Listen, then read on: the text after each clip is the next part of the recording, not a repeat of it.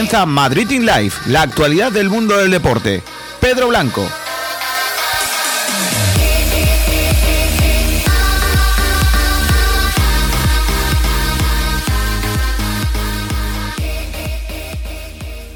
¿Qué tal? Buenas tardes, gracias por estar ahí, bienvenidos un día más a Madrid in Live. Hoy es lunes 3 de agosto de 2020 y empezamos con las noticias del día. La más destacada es la del Deportivo de La Coruña, que no se ha presentado a los test PCR que propone la liga. La intención era realizar las pruebas con el fin de que se disputara posteriormente el partido Deportivo Fuenlabrada. Palabras de José Rodríguez, jugador del equipo madrileño, en la que decía lo siguiente. Estamos esperando a que nos digan cuándo jugaremos contra el Real Club Deportivo. Nosotros teníamos una ilusión que era entrar en playoff y espero que nos permitan poder intentarlo. A todo esto, el Racing y el Extremadura se niegan a la propuesta de la Federación de una Liga de 24. Decían en un comunicado conjunto que si se lleva a cabo, porque es una propuesta, acudiremos a la justicia ordinaria para defender nuestros intereses. Además, fuentes cercanas al Zaragoza reclaman la suspensión del playoff como solución y su ascenso por quedar mejor clasificados. Ante todo esto surge el panorama de que de momento no hay solución para el fútbol español en la categoría de plata. No hay fecha para el partido entre Fuenlabrada y Deportivo tampoco para el playoff. Eh, todo está en stand-by y nos quedamos sin tiempo porque la próxima temporada comienza el 5 de septiembre. Es verdad que ahora se juegan las competiciones europeas y podrían ajustar el calendario, pero hasta el momento no se sabe ni qué va a decidir el Consejo Superior de Deportes, la Real Federación Española de Fútbol y la competición, que es el organismo presidido por Javier Tebas. Así que veremos a ver lo que ocurre con todo esto. En cuanto a otro orden de cosas, el Real Madrid ha presentado hoy a sus jugadores en una nueva jornada de entrenamiento. 何? Todos han realizado un test PCR y han dado negativo. Isco y Gareth Bale se han entrenado con el resto del equipo, tenían diferentes problemas en cuanto al entrenamiento de la semana pasada, un golpe tenía en el pie Isco y Bale problemas, pero que, ya se han solucionado. Y además mañana nuevo test de la UEFA para que viajen a Manchester el viernes por la mañana para disputar ese encuentro de las 9 de la noche de octavos de final de la Champions League. Mariano no se ha sometido a ningún test, sigue confinado en su casa y no viajará a Manchester, será el único de la expedición del Real Madrid que no vaya para allá. Además, eh, tenemos acceso al plan y hoja de ruta de fichajes para el equipo de Zinedine Zidane. Son tres los que desea, aunque a priori ninguno se va a realizar en este mercado de invierno o de verano, perdón, que comienza hoy. De hecho, hoy han empezado a escribirse los primeros jugadores, aunque no tenemos ninguno de renombre al menos en nuestra liga. Camavinga, el centrocampista francés del Gené, Haaland del Borussia Dortmund y Mbappé del Paris Saint-Germain son los deseados. El objetivo sería para 2020. Dos terminan contrato y ahora no lo podrían afrontar, aunque les piden paciencia, veremos a ver si la tienen. Según Sport, según el Barça, procedía de la Premier League una oferta de 60 millones por el jugador Trincao, que todavía no ha debutado con el Barça, que es muy joven y procedente de Portugal, y que el Barça habría rechazado. En cuanto al otro orden de cosas, Lucas Artraz renueva con el Albacete, ha ampliado su contrato hasta junio de 2021, Dida vuelve al Milan, el guardameta rosonero será entrenador de porteros de Donnarumma y compañía para la próxima temporada, estaba entrenando ahora mismo a los porteros en la sub-17 del Milan. El Borussia Dortmund le va a dar dorsal a Mukoko con 15 años. En cuanto al mercado de fichajes, como decía antes, no hay grandes nombres, pero sí que podemos hablar de que el PAOK ha fichado a Stefan Schau, procedente del Rapid de Viena. El Atlético Baleares ha fichado al guardameta Juan Carlos del Numancia como agente libre, 33 años. El Legia de Varsovia ha fichado al guardameta polaco Boruk, 40 años, procedente del Vormund, que ha bajado a segunda división. El Sparta de Moscú ha fichado a Alexander Kokorin, de 29 años, del Zenit de San Petersburgo. Además, eh, hoy tendremos charla de Serie A con Francesco Gómez, que ahora le daremos paso, también de la final de la Copa Inglesa con Mario y Fórmula 1 con Marta Berrocal. Eh, precisamente de, Fórmula 1 habría que hablar de bueno el accidente que tuvo Carlos Sainz con su rueda, también ha tenido problemas eh, el campeón Lewis Hamilton y Pirelli, que es la empresa de las ruedas, ha abierto una investigación por esos pinchazos que subieron, que sufrieron, perdón, tanto Carlos Sainz como Lewis Hamilton y Valtteri Bottas en Silverstone. John Ram cede el número uno a Justin Thomas en el World Golf Championship. El español ya deja de ser número uno del PGA Tour, aunque podría conseguirlo la semana que viene si gana el grande. Y malas noticias para Orlando en la NBA, porque se ha vuelto a lesionar Jonathan Isaac, vuelve a caer lesionado, se ha roto él mismo el ligamento de hace siete meses. En cuanto a los resultados de la NBA, son los siguientes, finalizado ayer, Celtics 128, Trailblazer 124, victoria de los Spurs de 2, 108-106 ante Grizzlies, y en esta madrugada se ha jugado lo siguiente, el duelo que ya he mencionado con el lesionado Isaac, Magic ganó 132 a los Kings, 116, los Houston Rockets ganaron 120-116 a los Bucks, los Suns de Ricky Rubio ganaron 100 117, 115 los Dallas Maverick, aunque Luka Doncic firmó 40 puntos y queda para hoy lo siguiente, Miami Heat Raptors a las 7 y media, Wizards Pieces a las 10, a la misma hora también Oklahoma City Thunders Nuggets. Vamos ya con el resumen de lo que ha sido de la Serie A con Francesco Gómez. Hola, ¿qué tal Pedro? Hola, ¿qué tal oyentes de Madrid in Live? Eh, vamos a hacer un poco lo que ha sido el resumen eh, de la última jornada de la Serie A, el campeonato italiano, que ha sido el último en acabar de las cinco grandes ligas. Y aunque no hubiera grandes cosas en juego en los partidos de los que voy a hacer este resumen, sí que ha dejado uno de los campeonatos más apasionantes y, trepidantes de los últimos 10 años posiblemente. Con ese dominio de la lluvia que ha sido mm, prácticamente seguido hasta última hora, porque por demérito propio también, y porque el nivel de los rivales ha aumentado esta temporada, sobre todo con ese Inter de Antonio Conte, ese Atalanta de Giampiero Gasperini. Pero bueno, dejemos de, de hablar de esto y vamos a pasar a lo que es meramente el resumen. Y vamos a empezar con un partido en el que no había nada en juego, pero bueno, hay que hablar de él. Ese Brescia 1, Sandoria 1, en el que tanto eh, Diego López como Claudio Ranieri eh, dejaron dejaron jugar a los menos habituales, ¿no? Pusieron a los menos habituales sobre el terreno de juego y bueno, resultado que ahonda más al Brescia en esa clasificación, lo manda ya a Serie B desde hace varias jornadas y la Sandoria que estaba más que salvada bueno, tendrá que plantearse cómo encara la próxima temporada, si con Claudio Ranieri o con otro eh, Mister, y, ver en qué, han fallado esta temporada porque ha sido un poco alocada. Pasamos al Atalanta 0, Inter 2, victoria eh, contundente del equipo de Antonio Conte en tierra bergamasca, eh, con dos goles tempraneros, el primero de Danilo D'Ambroso y el segundo de un golazo, por cierto, de Ashley Young, que, dejan al Inter finalmente como segundo clasificado a tan solo un punto de la lluvia, aunque vamos a decir que esto es un poco anecdótico, porque es verdad que la Juve se ha relajado bastante estas últimas jornadas. Y bueno, un Inter que ha acabado bien la temporada, que, que ha venido bien este partido como prueba ante el partido mm, de la temporada ante el Getafe en Europa League, en el que se van a jugar las opciones y, y, y la calificación de esta temporada para el equipo Nerazzurro y un Atalanta que es cierto que, ha perdido, que por cierto no metía, se quedaba, no se quedaba sin meter un gol desde hace más de nueve meses, o sea, mucho tiempo, pero eso sí, ha batido récord tanto de puntos 78 como de goles, 98 goles de temporada para el equipo de Gasperini, que eso sí, no eh, tuvo la mala, la mala suerte de que se lesionara Pierluigi Golini, el portero titular. Veremos si puede llegar ante el Paris Saint-Germain. Habrá que, habrá que estar pendiente a la evolución en la lesión del portero de la, de la DEA. Pasemos al Juve 1, Roma 3, duelo en el que ninguno de los dos se jugaba absolutamente nada. Eh, la Juve lucía nueva camiseta y, la Roma buscaba sensaciones de cara al partido eh, también fatídico contra contra el Sevilla en Europa League. Y bueno, una Roma que ha acabado muy bien la temporada con 22 de los últimos 24 puntos posibles con un gran Nico Chaniolo que vuelve a un gran nivel, con Edin Checo, con Equitarian, con mimbres de sobra para, para pelear contra Sevilla y contra cualquier rival de los que en teoría están por encima suya en esa en esa lucha por ganar la, la segunda competición a nivel europeo. Y una lluvia que bueno que acaba la temporada con muchos suplentes dando oportunidades a los menos habituales y ya pensando también de cara a ese partido contra el Olympique de Lyon, que se jugará eh, esta semana en, Turín. Eh, continuamos con ese Napoli 3, Lazio 1, que, en el que sí que había cosas en juego, puesto que Chiro Immobile, eh, horas antes ya oficialmente era capo canoniere y bota de oro, puesto que Cristiano Ronaldo no iba a jugar el partido contra la Roma. Y eh, también quedaba saber si podía batir el récord de, Gonzalo Higuaín, al ser el jugador con más tantos en una temporada en Serie A, puesto que el Pipita consiguió 36 en la temporada 15-16, eh, justo antes de marcharse a la, a la Juve.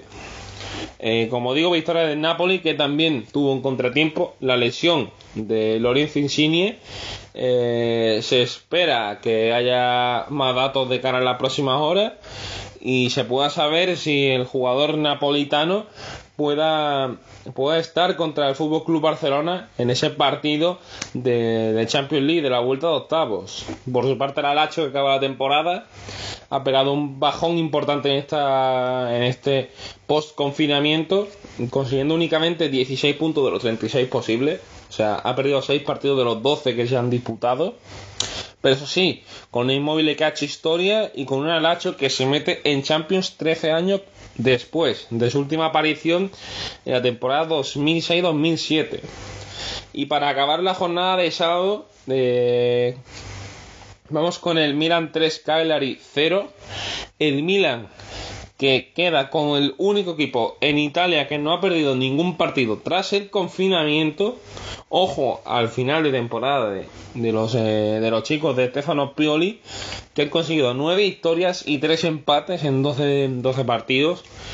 Y han conseguido cerrar esa clasificación a Europa League. Eso sí, tendrán que jugar varias rondas previas pero las sensaciones que ha dejado el Milan en este final de temporada han sido buenísimas y esperemos que no sea la flor de un día, que finalmente el Milan se pueda sentar en esa zona noble en Italia que pueda crecer y que pueda ser aunque sea una sombra de o una sombra un espejismo de lo que de lo que fue en su día no y, ese Cagliari que, que acaba mal la temporada aunque es cierto que ganó la Juventus pero pero acaba con sensaciones agridulces y con el posible refuerzo de, de y Francesco como nuevo entrenador Rosso Blue. Y bueno, pasamos ya a la jornada del domingo, que también nos dejó otros cinco partidos. Eh, en, estos de, en dos de estos partidos sí que había cosas en juego, pero bueno, vamos a pasar al primero, que es el es Spal 1, Fiorentina 3, partido mm, en el que no había absolutamente nada que disputarse. La Spal que ya era última clasificada, con únicamente 27 tantos anotados en 38 jornadas. Esta Spalca ha sido posiblemente uno de los peores equipos en serie en mucho tiempo.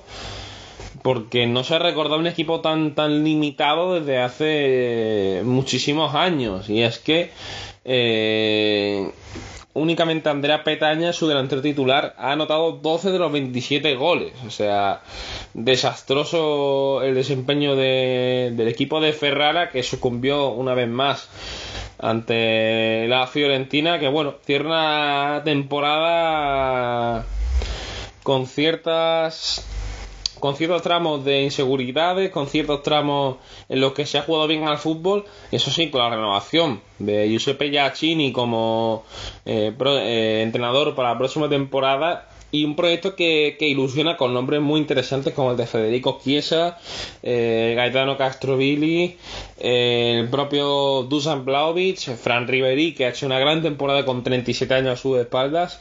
Y bueno, un equipo que, tiene miembros de sobra para luchar por entrar a, Europa la próxima temporada. Continuamos ahora sí con los dos partidos eh, más importantes, el Leche 3, Parma 4, el Leche que finalmente no pudo obrar el milagro. Después de ganar en Udine, tenía que ganar y que el Genoa perdiera, del que, de que después hablaremos. Pero bueno, no queremos hacer spoiler eh, en Madrid Live y, y queremos contar ese leche que, que eh, ha, remado, pero ha muerto eh, en la orilla prácticamente.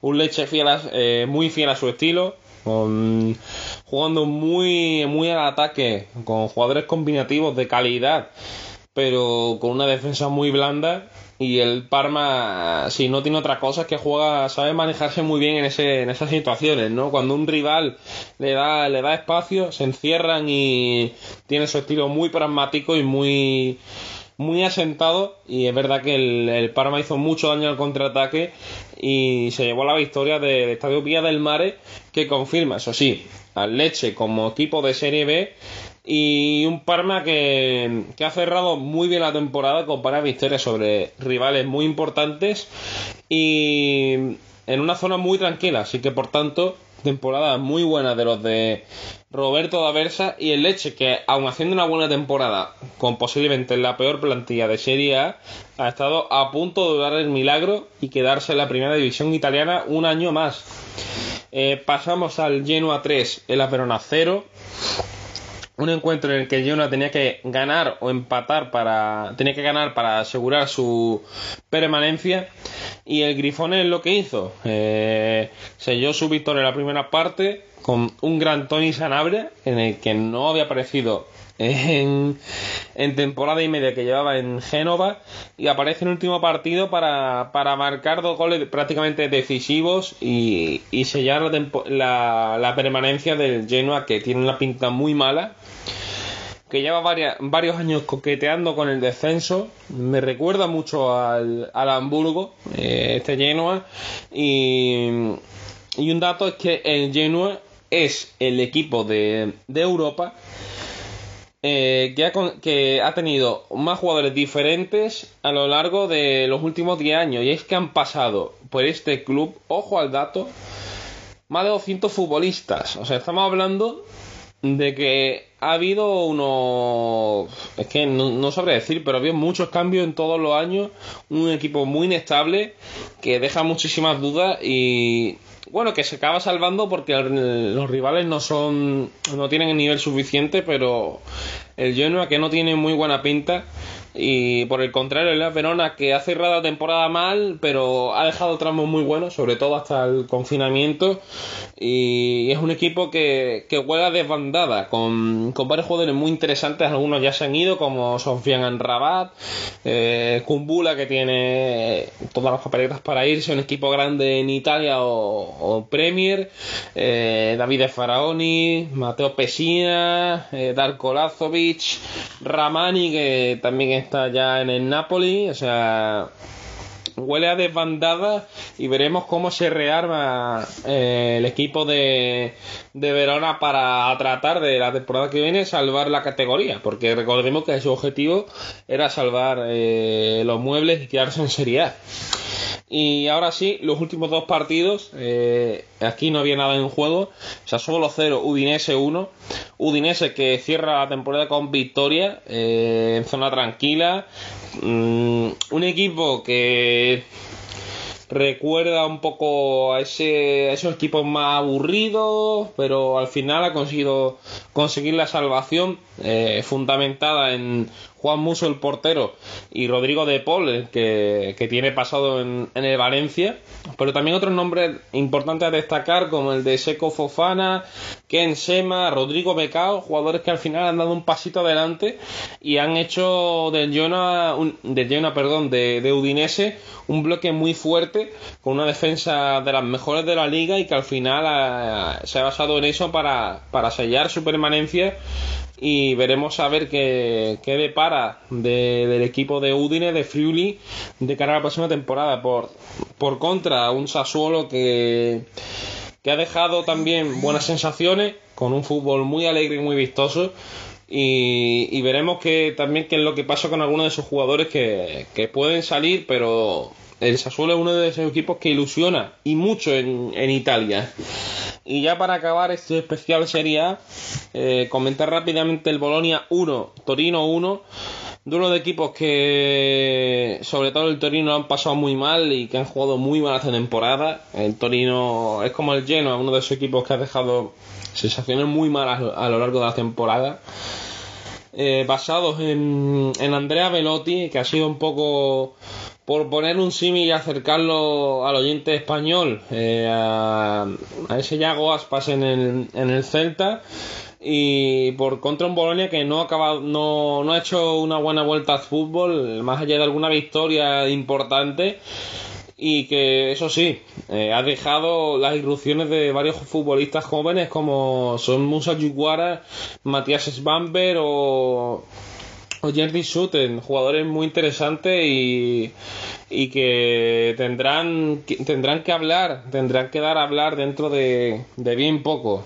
Y creo que Pedro con esto eh, dejamos más que frinquitado eh, lo que ha sido la última jornada de Serie A y un poquito un repaso a, la situación de todos los equipos, de los 20 equipos, que, que al final ha sido una gran temporada de, de fútbol italiano. Creo que se ha revalorizado bastante el campeonato, el calcio y que espero que pueda servir esto para que los espectadores y el aficionado español eh, también se centre se centre o tenga interés en el fútbol italiano que parece estar resurgiendo con equipos que juegan un buen fútbol y no el el catenacho del que mucho se habla por redes sociales, el cual no es verdad, y que se le dé una oportunidad a equipos que, que están planteando buenos proyectos, con propuestas más que interesantes y con, con, como decía antes, fútbol muy vistoso y muy alegre,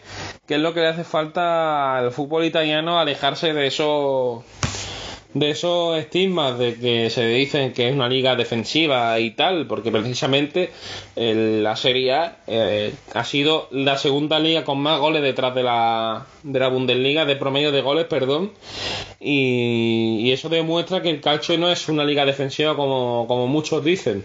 Y bueno, hasta aquí lo que es el resumen de la última jornada de Serie A y espero que, os haya gustado. Un saludo. Gracias, Francesco. Eh, continuaremos hablando sobre todo de otros deportes. Ahora que viene la Champions League y la Europa League te, tendremos, te tendremos en mente. Pero eh, también se jugó y fue el primer título como entrenador de Arteta en la Copa FA Cup, como diría Kiko, la FA Copa, y ganó 2-1 al Chelsea. Así que el resumen de esa final nos la trae Mario García. Muy buenas, Pedro. Muy buenas a todos los eh, radio oyentes. Vamos ya con esa final de FA Cup entre el Arsenal y el Chelsea que se disputó este, en esta tarde de, sábado, ¿no?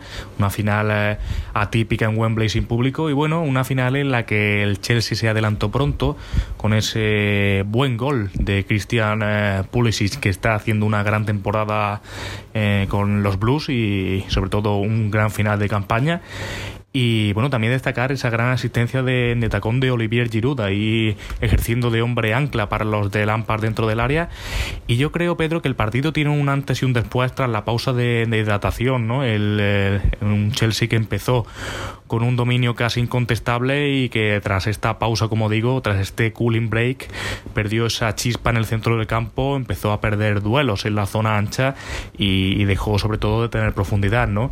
Además, a raíz de eso, el, el Arsenal se planta en el terreno de juego y comienza a generar eh, ocasiones. Primero, con el gol anulado a Nicolás Pepe que fue de largo de los mejores del, equipo de Arteta en la primera parte, y segundo con ese penalti que acaba significando el empate de, de Aubameyang, ¿no? provocado por una pilicueta que, que, bueno, salió lesionado el capitán y, y se empezaban a, a, torcer aún más las cosas para, para el equipo de, de. Analizando el penalti, Pedro, yo creo que lo era. Eh, el agarrón de Azpilicueta comienza fuera del área, pero termina dentro y además se ve perfectamente como como con su propio brazo desplaza el hombro de Aubameyang y lo, y lo derriba, ¿no? Yo para mí es, penalti. Llegó el empate de Aubameyang y con ese 1-1 se fueron los dos equipos al descanso y bueno, en la segunda parte continuó esa mala suerte para el Chelsea en los primeros minutos de, del segundo acto se lesionó el que estaba siendo el mejor del equipo, que era Christian Pulisic y bueno, entraba Pedro para intentar despedirse ¿no? de la mejor manera del conjunto de Stanford eh, Bridge. Ya sabemos que Pedro Rodríguez, el ex del Barça, termina contrato con los Blues eh, a final de, esta temporada y no continuará a las órdenes de, de Lampard. A raíz de eso, bueno, pues el Arsenal continúa llegando y en una acción eh, capitaneada por el español Héctor Bellerín, el balón le llega a Aubameyang dentro del área y ahí, como siempre, letal el gamonés con un giro que a algunos incluso les recordó a la cola de vaca de Romario al, al Corta. Yo creo que hay que salvar un poquito la distancia, pero bueno, con ese giro rompe a Kurzouma y marca de vaselina picando el balón el gol que a la postre le acabaría dando el título al equipo de Mikel eh, Arteta. El Chelsea lo intentó en la última media hora con un jugador menos tras la expulsión de Kovacic, pero el marcador eh, finalmente se quedó como estaba con ese 2 a 1 y el Arsenal consiguió su decimocuarta FA Cup, eh, el único equipo de toda la historia que ha ganado esta competición en el mes de agosto y bueno, la, la celebración ya por último destacar que ese file ¿no? de del capitán Aubameyang que intentó primero levantar la copa sin separarla de la base y, segundo pues que la tiró al suelo pero bueno al final el Arsenal pudo, pudo celebrar y acaban la temporada metiéndose en, en, Europa League a través de la vía de la, de la copa y, ganando un título así que eh, buena temporada finalmente después de todo el desastre para el equipo de Mikel Arteta y para terminar el programa de hoy, eh, hubo Fórmula 1, ya lo hemos comentado antes, victoria para Hamilton, aunque hizo la última vuelta eh, con la rueda pinchada. Eh, recordaba la película de Disney, la de Cars, que, acaba Rayo McQueen pues, con, sin ruedas, con un pinchazo. Y decíamos que Pirelli había abierto investigación ¿no? por todo lo ocurrido. Así que todo lo que ocurre en la carrera nos lo trae Marta Berrocal. Pues Pedro, ha sido una carrera en la que durante las primeras 50 vueltas no hubo demasiada acción, pero en los tres últimos giros pasó básicamente de todo. La salida fue bastante limpia, excepto por un incidente en la última curva de la primera vuelta entre Kevin Manusen y Alexander Albon, que dejó al piloto danés fuera de la carrera. Y a partir de ese momento la, carrera se mantuvo bastante monótona, exceptuando un par de, salidas de pista por parte de Daniel Kvyat y Kimi Raikkonen pero cuando quedaban apenas 5 minutos para que terminase la carrera, los neumáticos de algunos pilotos no dieron para más. Por ejemplo, los Mercedes, que tenían la carrera más que controlada y además apuntan a doblete, se llevaron un gran susto. Primero con Botas, que pinchó el neumático delantero derecho, perdiendo así su segunda posición y acabando fuera de puntos. Y luego con Hamilton, que pinchó el mismo neumático que el finlandés, pero que, que consiguió mantener su primera posición yendo durante toda la última vuelta con una rueda pinchada. Por su parte, Max Verstappen tuvo un final agridulce y es que, si bien consiguió un segundo puesto, podría haber ganado la carrera si no hubiera sido porque paró la antepenúltima vuelta para meter neumáticos nuevos y conseguir hacer la vuelta rápida de la carrera. Además, el piloto español Carlos Sainz ha corrido la misma suerte que los Mercedes. Pinchó también su neumático delantero derecho y perdió una luchada y valiosa quinta posición. Gracias Marta y hasta aquí el programa de hoy. Hemos analizado todo el mercado de fichajes, todas las noticias del panorama nacional y estamos muy pendientes de lo que ocurra en las competiciones europeas, tanto en la Champions como en la Europa League. Suerte para el Getafe, suerte para el Sevilla, suerte para el Real Madrid y suerte para el Barça. Nos escuchamos mañana. Adiós, chao, chao. Esto, esto esto es un party por debajo del agua. Baby, busca tu paraguas. Estamos bailando como peces en el agua. como peces en el agua. Agua. No existe la noche ni el día. Aquí la fiesta mantiene encendida. Siempre que pasarme guiña. dulce como piña. Esto es un party por debajo del agua. Baby, busca tu paraguas. Estamos bailando como peces en el agua como pez en el agua. Eso es así, debajo del sol. Vamos para el agua que hace calor. Dice que me vio en el televisor y que me reconoció. Mm, no fue un error, Y te conozco, calamardo. Ya, dale sonríe que bien la estamos pasando. Ya estamos al cari, montamos el party. Estamos en bikini con todas las mami, con las mami. Puedo estar debajo del mar y debajo del mar tú me vas a encontrar. Desde hace rato veo que quieres bailar no cambies de tema. Esto es un party por debajo del agua. Baby, busca tu paraguas. Estamos bailando como peces en el agua. Como peces en el agua, agua. No existe la noche ni el día. Aquí la fiesta mantiene día. Siempre hay que pasarme guiña. Ey, dulce como piña. Muy fuerte sin ejercicio, pero bailando se me nota el juicio. Ey, tanto calor que me asfixio. Soy una estrella, pero no soy patricio, nah. Sacúdete la arena, arenita y sonríe que así te ves bonita. Wow, de revista. Baila feliz en la pista. Bajo el sol pa' que quede morenita y party. Puedo estar debajo del mar y debajo del mar tú me vas a encontrar. Desde hace rato veo que quieres bailar y no cambies de tema. Who lives in a pineapple under the sea? SpongeBob SquarePants, you know what I mean. Who lives in a pineapple under the sea? Bob Esponja, you know what I mean. Party, party, toma party, baby, busca tu paraguas. Bebiendo,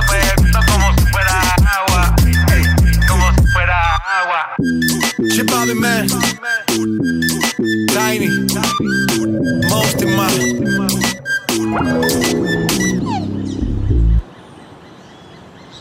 Thank